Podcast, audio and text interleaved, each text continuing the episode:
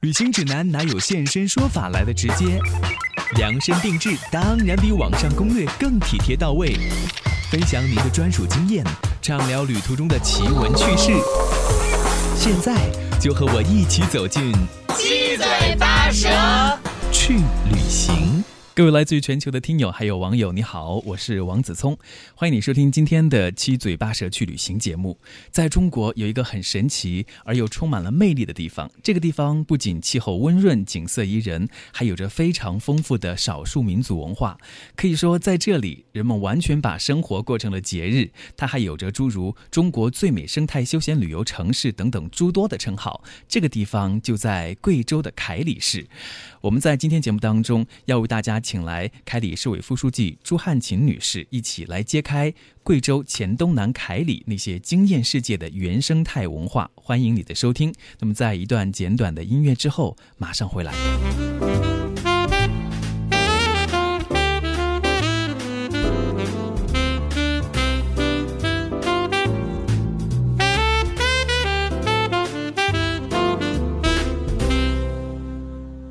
朱书记您好，你好啊，非常欢迎你做客我们的节目啊！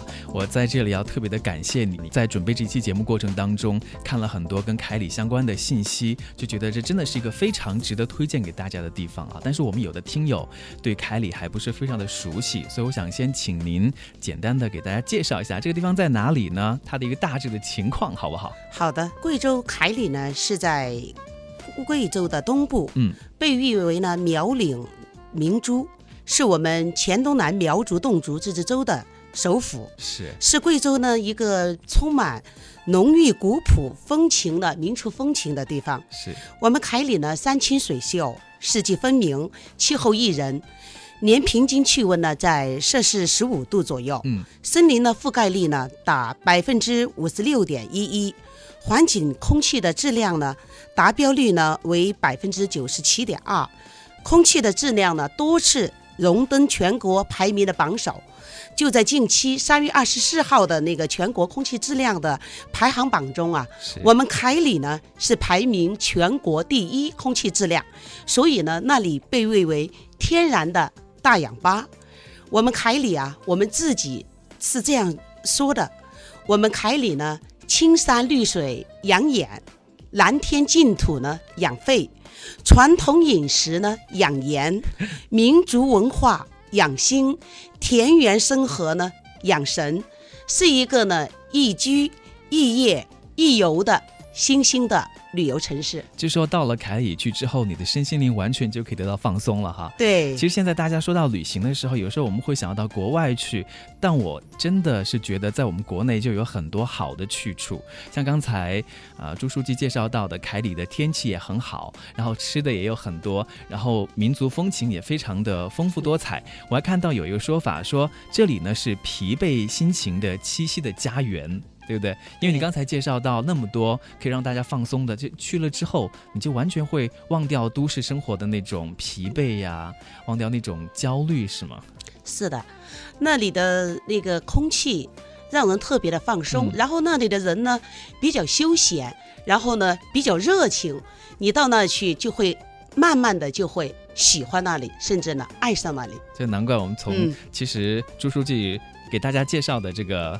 过程当中就可以感受得到，而且你的皮肤也很好，我觉得那个地方对于女生来说应该也很喜欢。是的，是的，它的空气是特别湿润。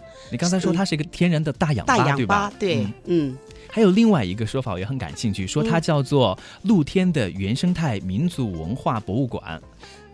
是的，因为我们呢是一个有五千多年的那个苗族文化历史的一个古老的民民族，那的人呢都是。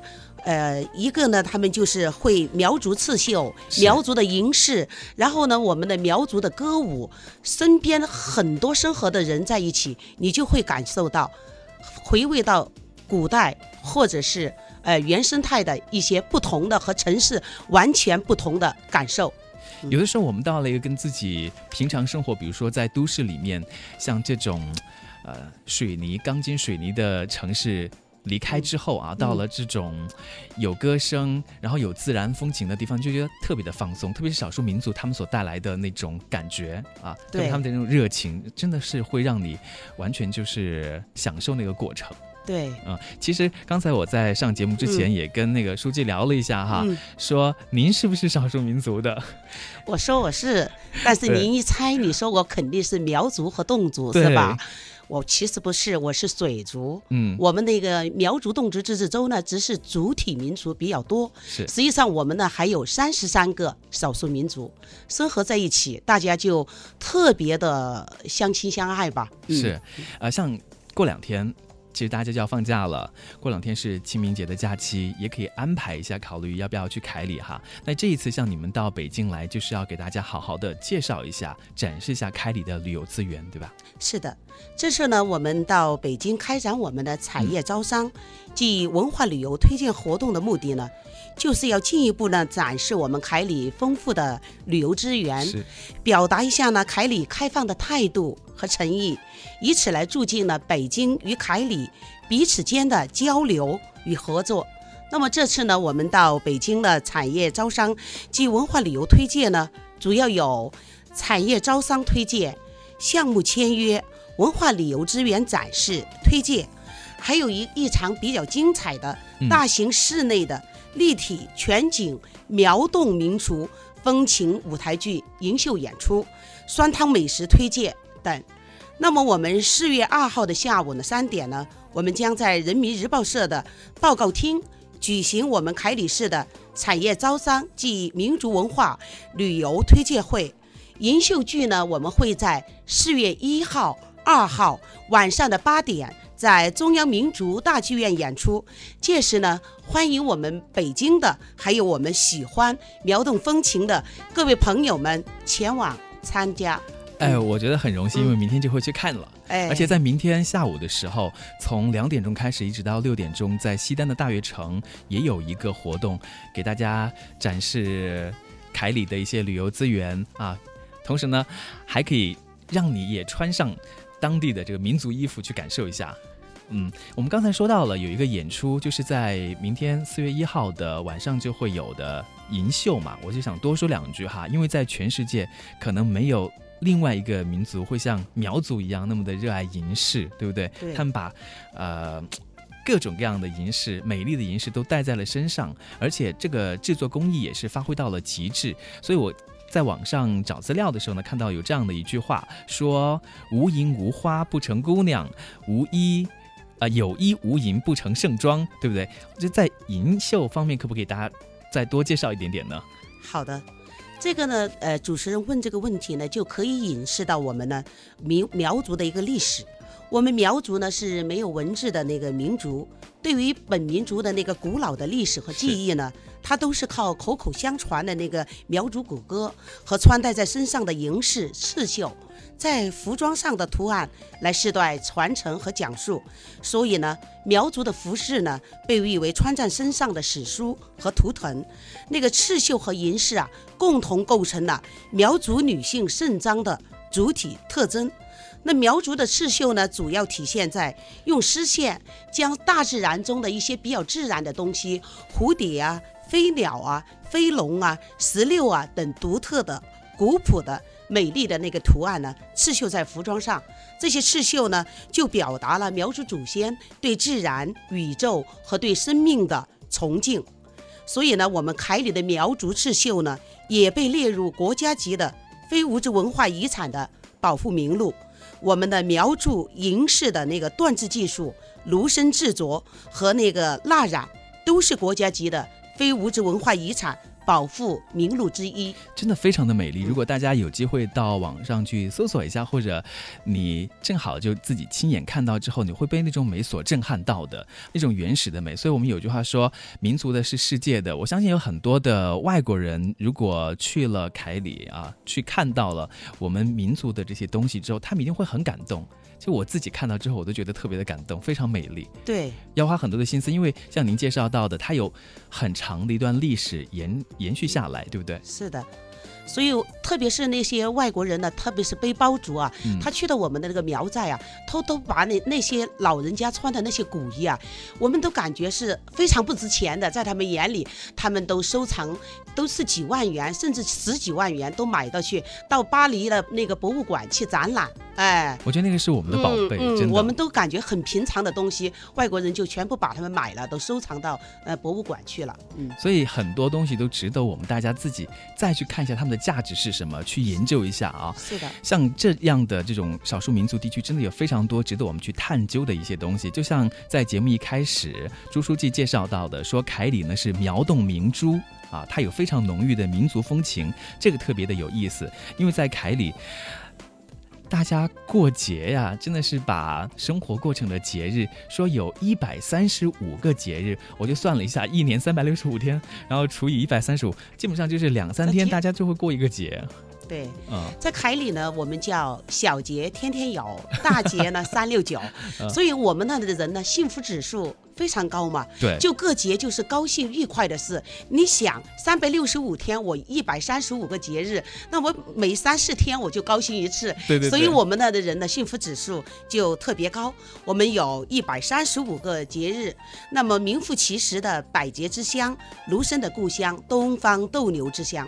嗯，那么最有影响的就是四百余年历史的甘南乡卢生会，是我们凯里当地规模最大、影响最深的苗族的民间卢生盛会。它的时间呢是每年的正月十六到二十，那么在我们凯里市的周期镇举行。那个卢生会期间呢、方圆几百里的那个苗族群众啊，都会穿着那个节日的盛装，哦兴高采烈的来到那个鹿生堂里面采鹿生、赛马、游方等活动。然后呢，我们上千把的那个芦笙啊，同时的吹奏，然后所有的姑娘啊，穿着节日的盛装、银花首饰，到那个芦笙场去翩翩起舞，场面是非常壮观的。而且呢，我们这个芦笙盛会啊，往往也是我们的苗族男女青年呢互诉衷肠、沟通心灵的浪漫时节。我们的的小伙子，如果你是我们的苗族男青年，你不会吹芦笙，不会唱歌，你是难难以打动我们苗族姑娘的芳心的 一。定要学会啊，哎，就你就追不到姑娘了，就要打光棍了。哎，就要打光棍了。我们呢有首歌是这样说的：嗯芦笙响，哎，脚板痒，歌吹芦笙妹唱歌。嗯哼，哎，就是这种。像一般的游客去参观的时候，他是不是也可以参与到其中去呢？他也可以去吹，他一起去吹，一起去唱，还可以拉着我们少数民族姑娘的手一起踩歌堂，都嗯可以的。这哎，时间延续多长啊？那个是就是十十六到二十，嗯，哎，有五天的时间。非常有意思啊。对其实除了你刚才介绍到的，你说这是最大的一个节日是吧？是最盛大的一个节日，其实小节日还有很多，所以不管什么时候去，你都会得到惊喜。对，哎，隔三差五的就各一个小节，但是大的节日呢，哎，就会更隆重，参与的人就更多。嗯嗯，而且少数民族有特色的东西非常多，包括他们的音乐啊。我们今天在节目当中呢，也给大家准备了一些歌曲，可以来听听看啊。接下来要和大家分享的这首歌呢，叫做《爱情雨》。那么在这首歌曲之后呢，我们要继续的有请啊。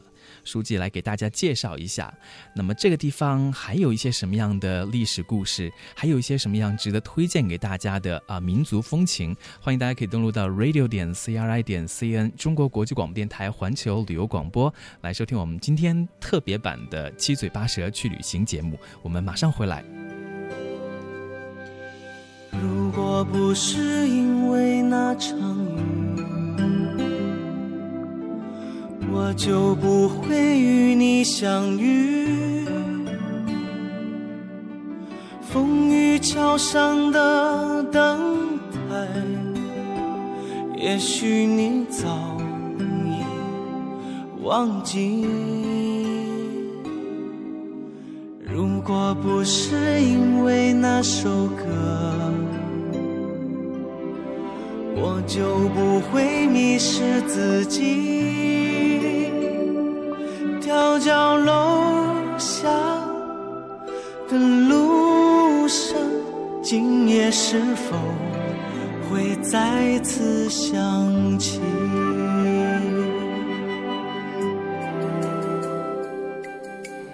爱情在开林下着雨，所有的思念拉染成回忆。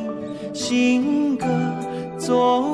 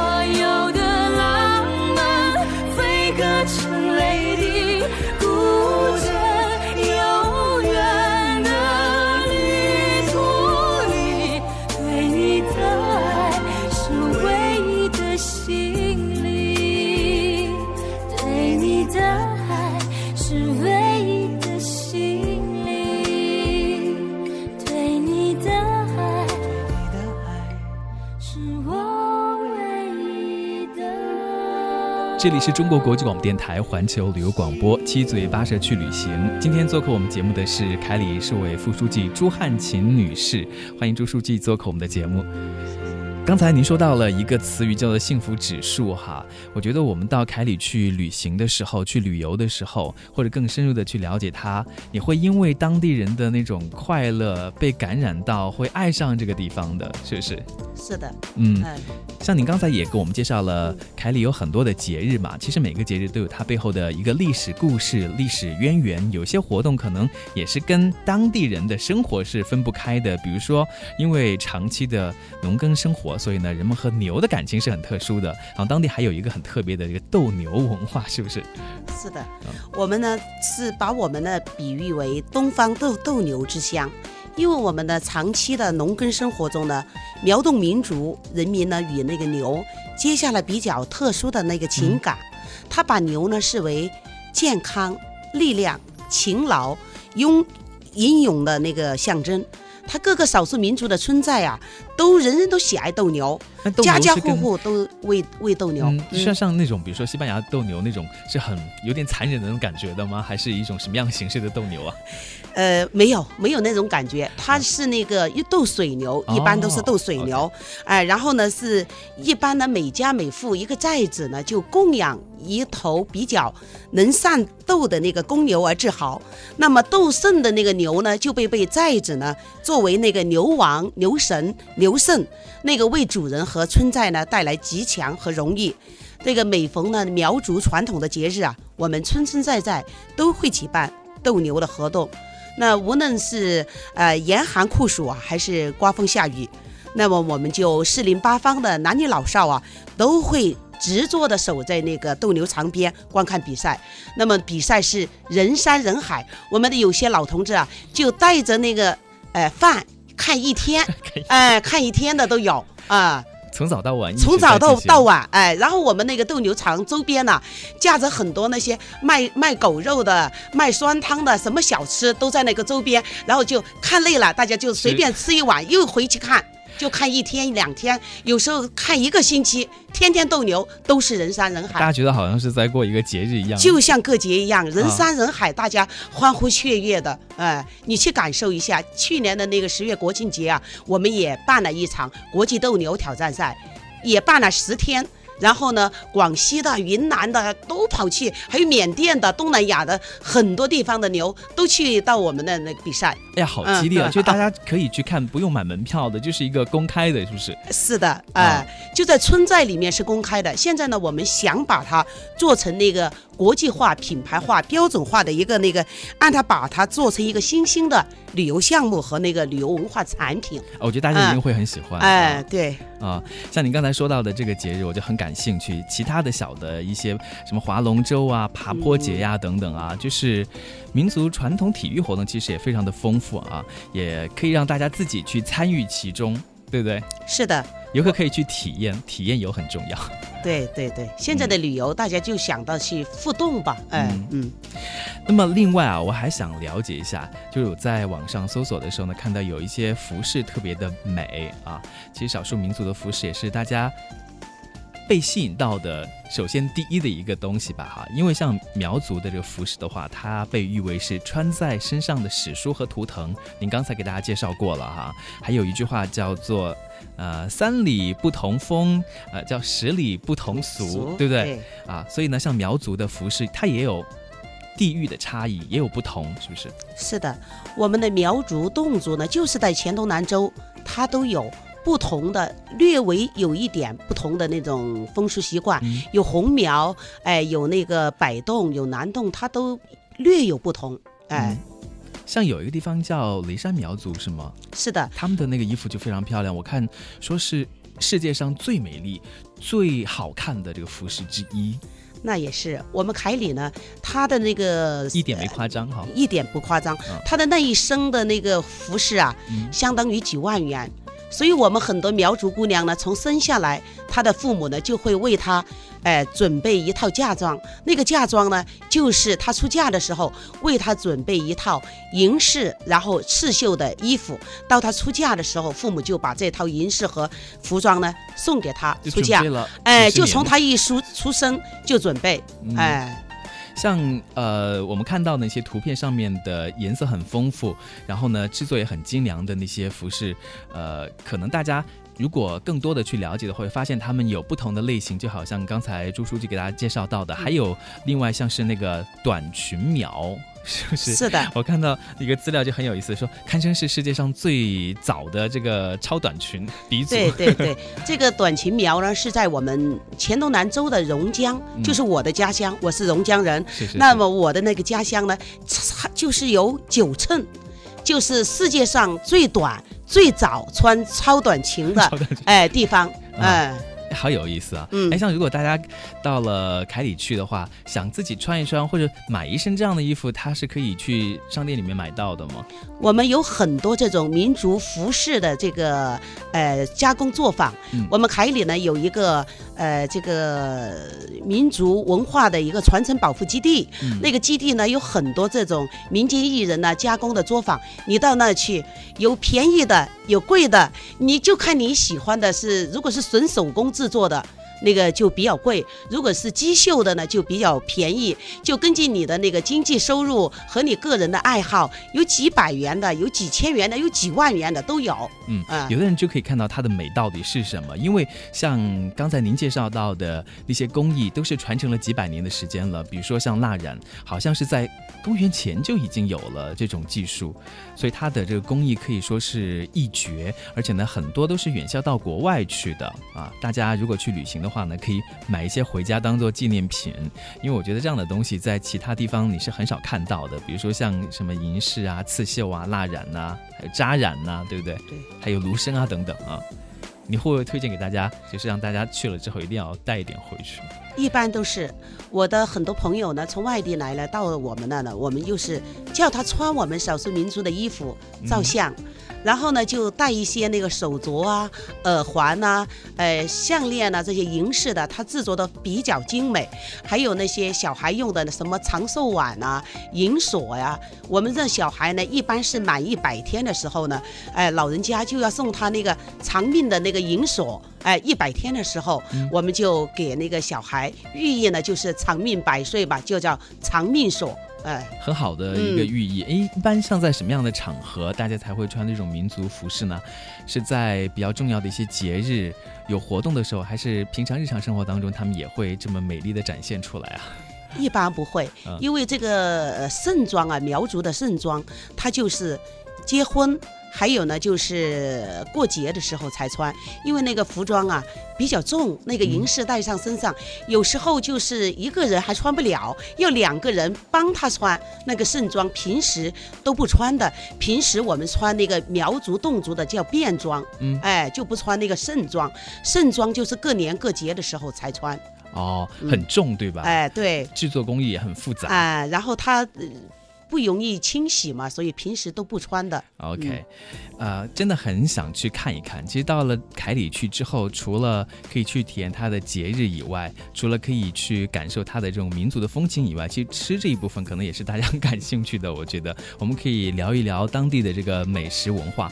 呃，像我们之前在网上给大家说，我们今天有这样的一期节目之后呢，有的听友就很感兴趣了，因为贵州菜有一句话叫做“无酸不成席”，还有句谚语呢，叫做“三天不吃酸，走路打落窜”，对不对？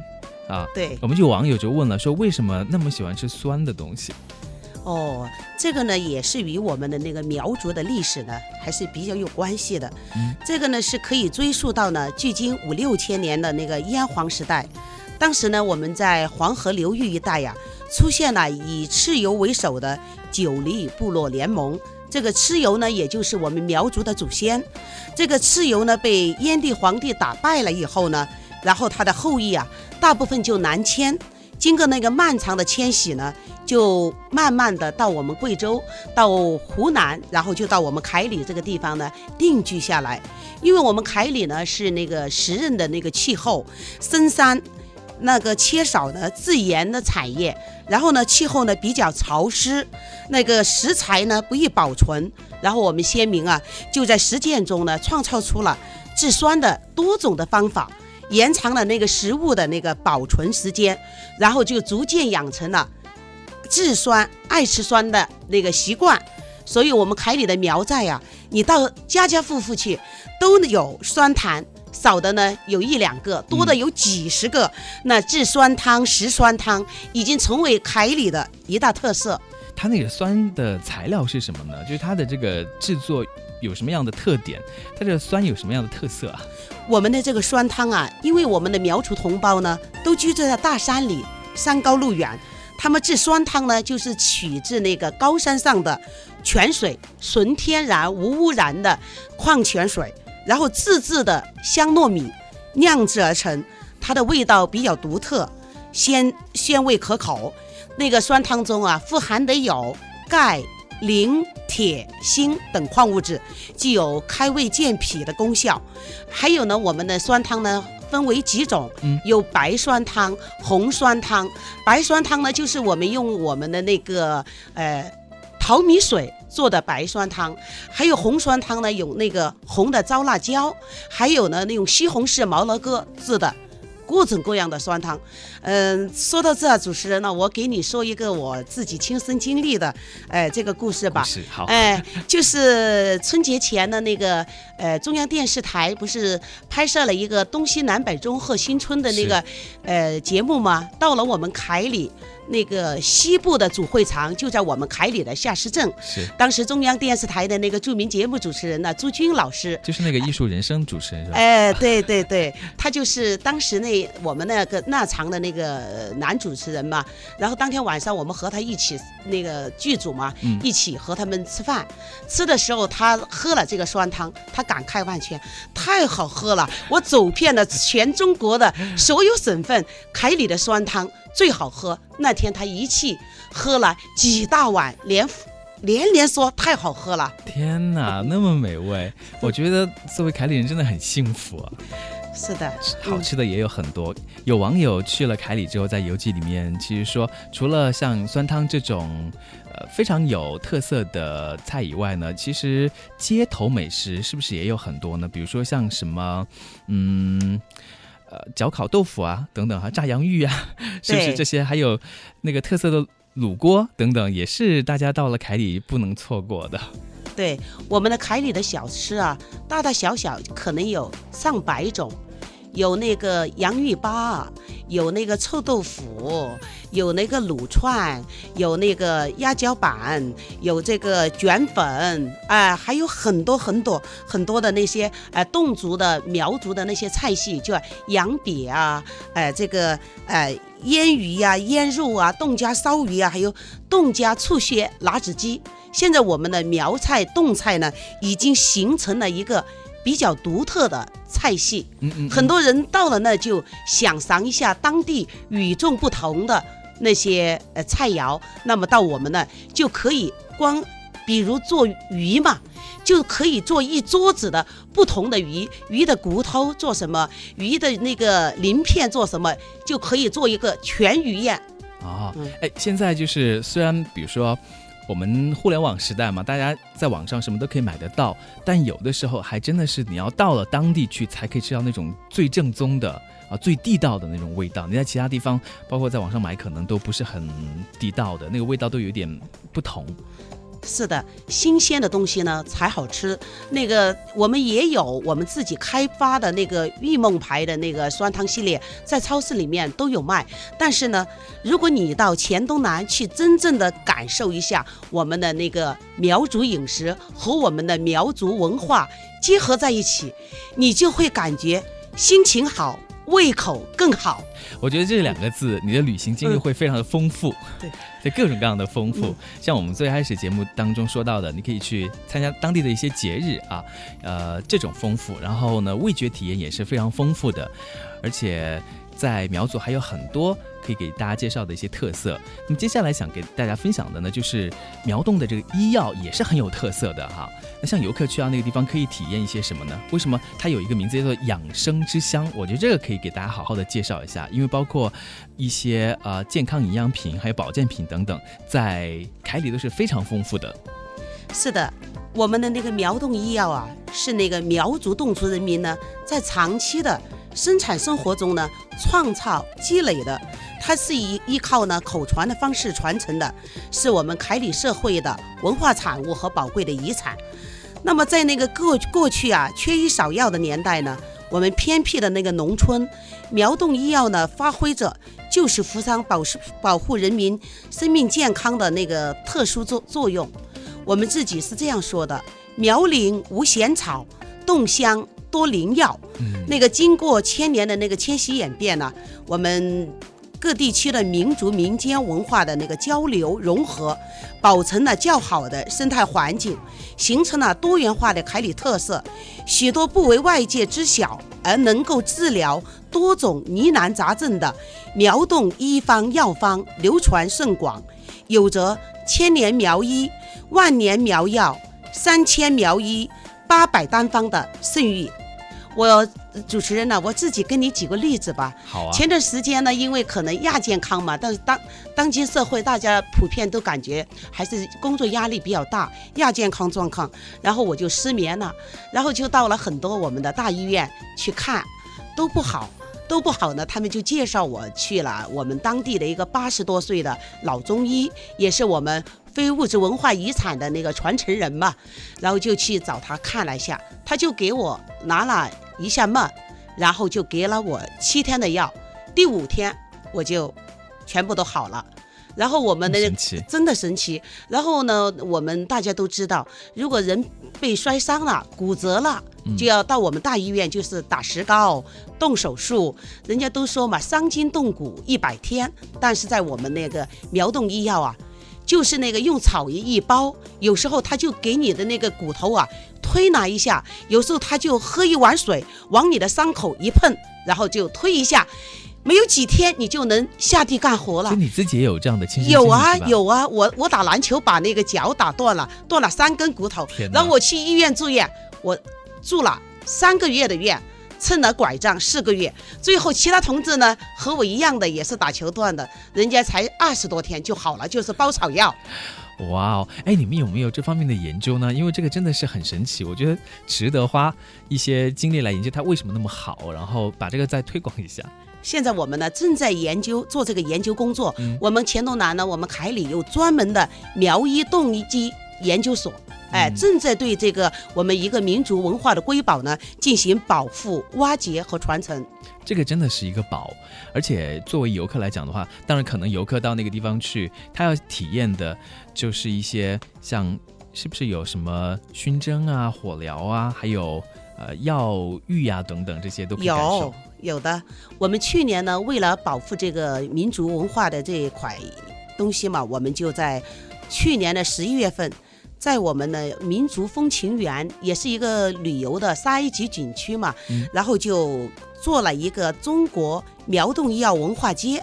然后在那一条街呢，我们就做了名医馆、苗医馆、动医馆，还有各种的体验馆，以及呢那个熏蒸、火疗、推拿、按摩、针灸、理疗、康复、美容、保健都可以。所以呢，为我们凯里本地的广大群众啊，带来了健康的福音，也为了那个到凯里的旅游客呢。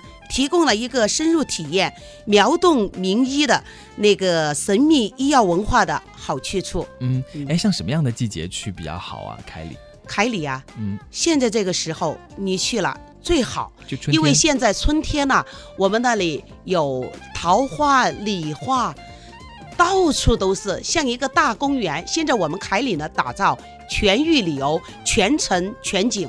到了我们凯里，你一下飞机，然后坐动车，都可以看到两边的那个山呐、水啊、路啊，就感觉在一个大公园一样。哎，我嗯觉得要是有一个旅游的产品，可以把这些吃啊，像我们刚才说到的，呃，你可以去体验药浴啊、火疗啊，然后再去感受当地的节日啊，都结合起来，那我觉得这一趟真的是超值。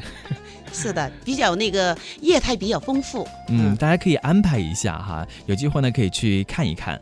啊、我们接下来再听一首歌曲啊，这首歌曲呢是由陈志所演唱的一首歌，歌曲名字叫做《苗山情》。稍后再回到我们的节目当中，我要请呃朱书记再给大家再介绍一下凯里有些什么样的文化旅游资源呢？啊，有些什么样的攻略要提供给大家做一些参考。那么到当地去旅行的时候要注意什么啊？欢迎你登录到 radio 点 c r i 点 c n，这里是中国国际广播电台环球旅游广播。我们今天好好的来聊一聊凯里啊，走进属于我们自己的这个文化瑰宝啊。我们马上回来，稍后见。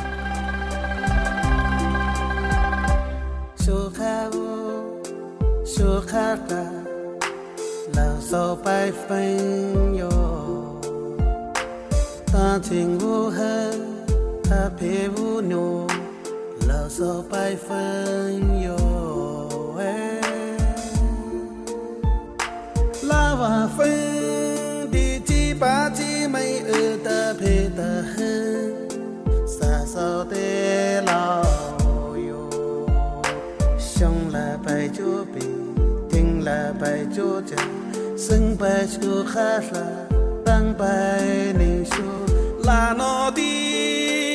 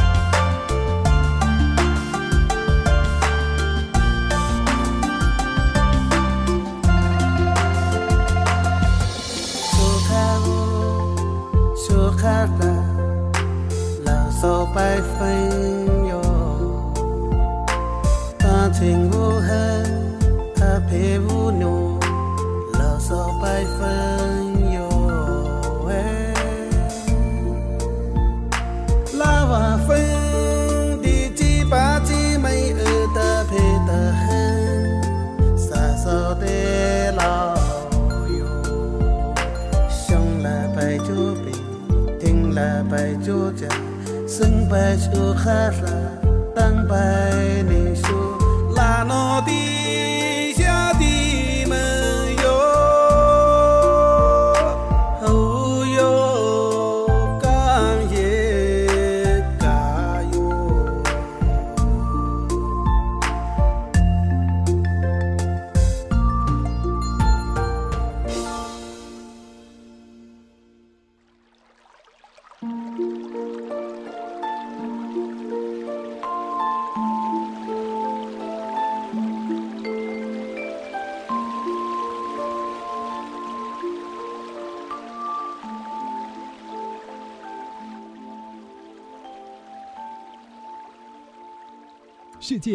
此之大，甚至超出了我们的想象。而世界各地总有我们未曾领略和感受的风土人情和奇观异景。不需要繁重的行囊，只需要你登录 radio.dot.cri.dot.cn，中国国际广播电台环球旅游广播，带你轻松去旅行。三二环球旅广播，各位好，欢迎回到我们节目当中啊！再次欢迎来到我们节目当中的贵宾朱书记，您好你好，啊！今天我觉得学到了很多，而且刚才呢，朱书记还在邀请子松说，你一定要去，我们这地方特别好，特别美。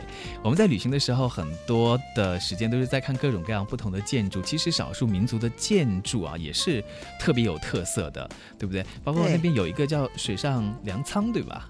对，我们的建筑呢，它比较有和其他的地方不一样的是呢，甘棠乡的吊脚楼对对对和那美人靠，就是苗族建筑呢最具代表性的东西。它展示了那个苗族人民的生命激情和浪漫多情，而那个侗族人民的鼓楼呢，又是另一种建筑的奇迹。它不用呢一丁一卯，可以数百年，不斜不讨。它然后呢，它就是一个侗寨，有几个姓，一个姓必须呢有一个鼓楼。然后呢，凡是寨子里面有什么重大的事宜呢，进行商量，然后我们就在鼓楼那里击鼓，号召我们这个姓的同志到我的这个鼓楼来，大家来议我们这个家族的重大的事情。如果这个每个族姓呢都有，所以呢，这个鼓楼和吊脚楼啊，一起被誉为传统文化的明珠和民间收藏的宝贝。基本上一个姓的人都是一家人，这样一个大家族，大家族，对的，哎，就是大家族。嗯。嗯，哎，很有意思哈！而且我看到网上有人说他很好奇，他就问说，那个水上粮仓它有防暑、防盗，还有防潮，但是在水上它怎么还有防潮的功能呢？哎，因为我们那个地方呢是亚热带的那个湿润气候，嗯它呢就把那个呃吊脚楼啊起到那个稻田上面，哦，稻田下面呢就养鱼，人呢就坐在那个鱼塘高上一点点，嗯哎，老鼠呢粮仓建在上面，老鼠呢就呃吃不到。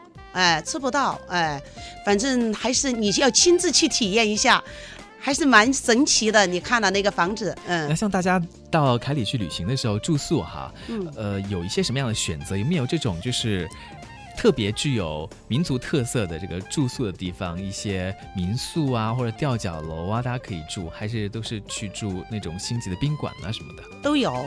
我们凯里呢，这个旅游接待能力还是比较不错的。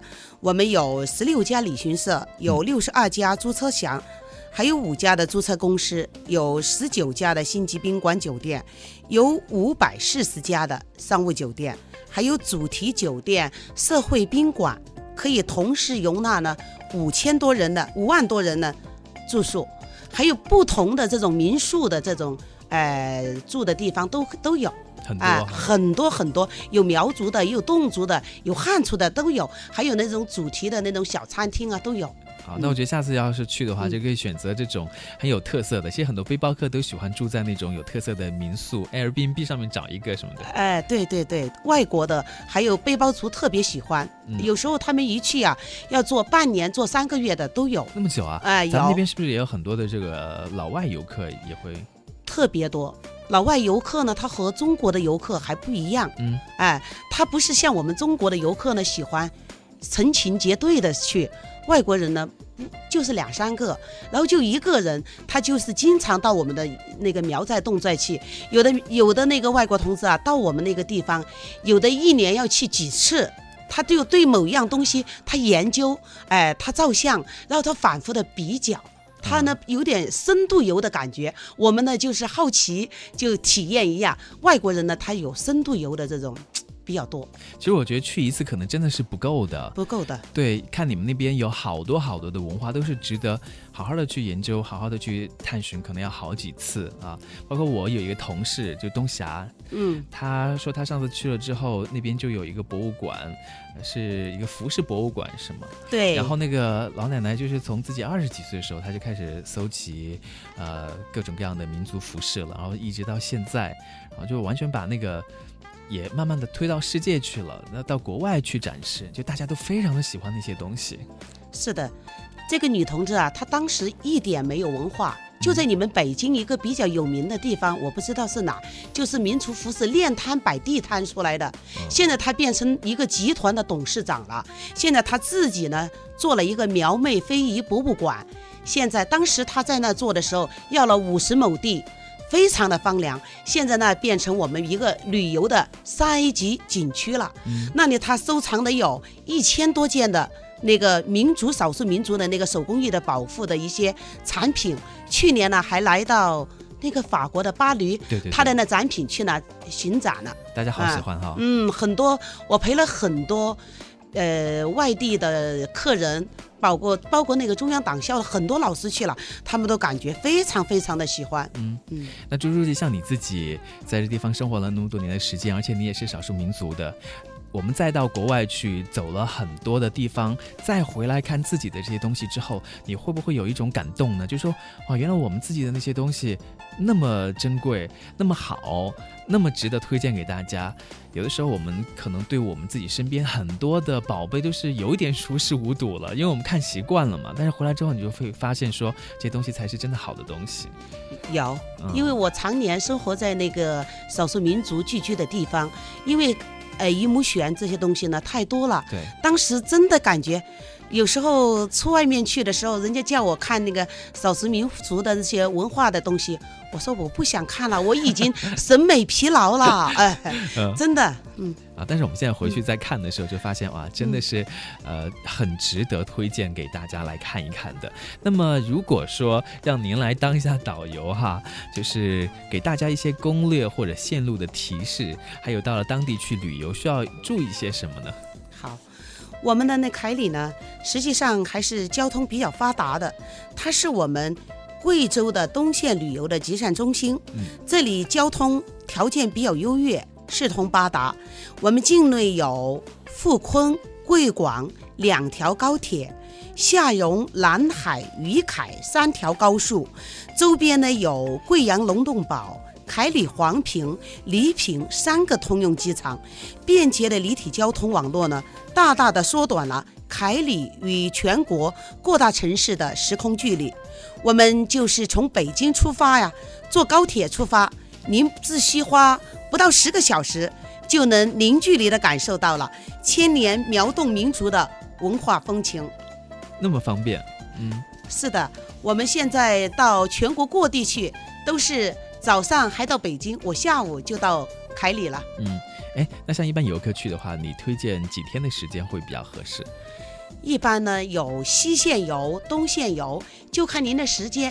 一般我们黔东南啊，玩七天你都感觉时间还紧，一般呢三到七天比较合适就。每天都还是会有很多新鲜的体验的哈。不同的体验，有山水的，有田园的，有民族文化的，有互动的，反正就是不同人群，我可以推荐你到不一样的那个地方。啊我觉得好适合家庭游哦，哎，家庭游比较适合。啊、特别棒的一个去处。那么在二零一七年的时候，你们会不会有一些什么样的旅游文化盛事呢？呃，二零一七年呢，我们是七月二十三日，是我们建州日嘛。哦我们正我们在凯里呢举办中国凯里原生态民族文化旅游节，然后呢，同期呢我们还举行的有，呃，中国贵州的国际民间工艺品博览会，还有中国民族文化刺绣交易博览会，还有那个凯里的银饰刺绣博览会。同时呢，我我们还配合那个周庆啊，举办那个贵州凯里国际龙舟邀请赛、雷公山之巅巴拉河之下、中国凯里山地公路自行车赛，还有全国摄影大赛、世国足球邀请赛、电影大师凯里行等等一系列旅游的方面的系列活动。很多。像你刚才说到的那个自行车的那个赛啊，公路赛，这是一个全国性质的还是国际性质的呀？自行车呢是我们全国性质的，我们已从二零一三年开始举办，已经举办了四期了。我们这个自行车的那个车道呢，在赛道的路线设置上，体现了原生态的自然和文化特点，那个使参赛的选手啊，在比赛中领略我们凯里的一山一画卷、一步一精彩的神奇。哎，我觉得这个真的是很与时俱进。你看现在其实运动游都是很流行的，包括哎现在有一些国内的游客，他会跑到国外去跑马拉松啊什么的，呃，还有就是骑车啊什么，你到凯里去也有，对不对？对我们凯里还有那个呃环雷公山跑的那个三日赛程的超长的马拉松国际挑战赛，这呢也是我们中国田径协会评定的金牌赛事之一，每年都是呃非洲的很多国家的那些人都来参加比赛，他跑几个县，凯里、雷山、镇远。环三个县市跑三天，其实我想想啊，就是在嗯那种环境里面，青山绿水的、天然氧吧的这种环境里面去跑，呃真的是很舒服的。很多人跑了就感觉到，我不是在跑步，我在我是在享受。呃，对，那个是什么时候来的？那个是二零一一年我们连续举办的，啊、呃，OK，好，推荐大家去。当然，到凯里去之前呢，我觉得你也要做一点功课啊，因为毕竟那边有很多的少数民族。有时候我们说到少数民族，就知道他们有很多的风俗习俗等等。有时候也会担心说，哎，我会不会做错了什么样的事情哈？有没有什么样的很有意思的一些风俗？我们可以在节目最后呢，再给大家进行一个注意事项的提醒呢？那比如说，好像。呃，姑娘在敬酒的时候还是什么，就不能够手碰到了之类的这种事情。是的，是的。嗯那个少数民族呢，我们的少数民族比较好客。嗯，那我的黔东南呢，你到凯里来旅游，有一个注意事项，我要提醒大家。OK，就是那个民族姑娘啊，敬酒的时候，你千万不用不能不能用手去碰她的酒杯，嗯你一碰就要被罚酒三杯。还有呢，我们呢有一个习惯，就是你远方的珍贵的客人来了，你进了苗寨、侗寨都要喝南门酒。他那南门酒上呢，就有那个苗族姑娘绣的那些鞋垫、花带，然后就挂在那个门南门上。你要喝酒，喝完酒了敬酒，他唱敬酒歌。喝完酒了，然后他就把那个鞋带、花带挂在你的脖子上，然后呢，你就才能进他的寨门。那他如果说是自己不能用手碰的话，是姑娘来喂你吗？那肯定啊，有时候你不愿喝酒，姑娘还要把把你的那个鼻子捏起捏起啊啊，定是要灌你的酒啊。哎，太热情了哈！啊，是的，我们接下来会听到一首歌曲啊，也是我们最后的一首歌曲。这个歌的名字呢叫做《飞歌醉情怀》啊。这歌里面其实就唱到了，如果你不喝的话，当地人会不痛快的。还有没有什么样的很有意思的一些风俗啊？哎，有我们还有走婚呢、啊还有游方啊，游方就是男女谈恋爱的时候呢就唱歌，还有爬窗探妹呀、这种，就是呃姑娘待嫁的时候呢，然后小伙子就在用那个楼梯爬窗来探那个姑娘，然后就唱歌，然后木叶传情啊，这些有很多。然后你到侗寨到苗寨，你可以参与到哎这种风俗里面去感受。然后我们还有一种敬酒叫高山流水，啊主持人您见过吗？没有高山流水什么意思啊？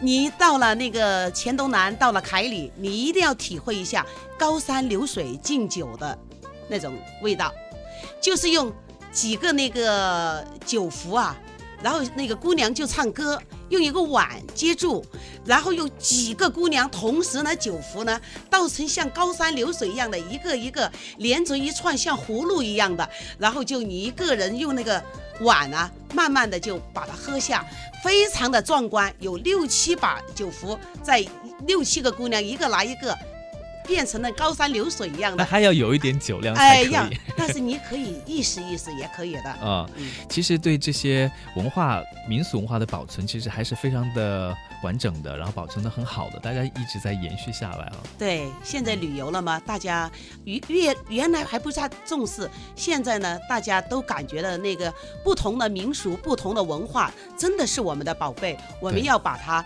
继承、发扬，还要创新。对，没错啊。那当然，这个是除了凯里人民在发扬传承以外，其实对于我们所有中国人来说，对我们所有的游客来说，这也是我们的一个责任啊。所以也希望大家有机会的时候呢，都可以去感受一下，去看一看，百闻不如一见啊。那我们今天再次的感谢朱书记来到了节目当中，给大家介绍了这么多和凯里有关的一些信息啊。那么我们就凯里见了啊！谢谢朱书记。好的，好的，欢迎大家，我在苗岭宁珠山水凯里等你来。好，我们最后来听到这首歌曲，名字就叫做《飞鸽醉情怀》。我们下次节目再会，拜拜。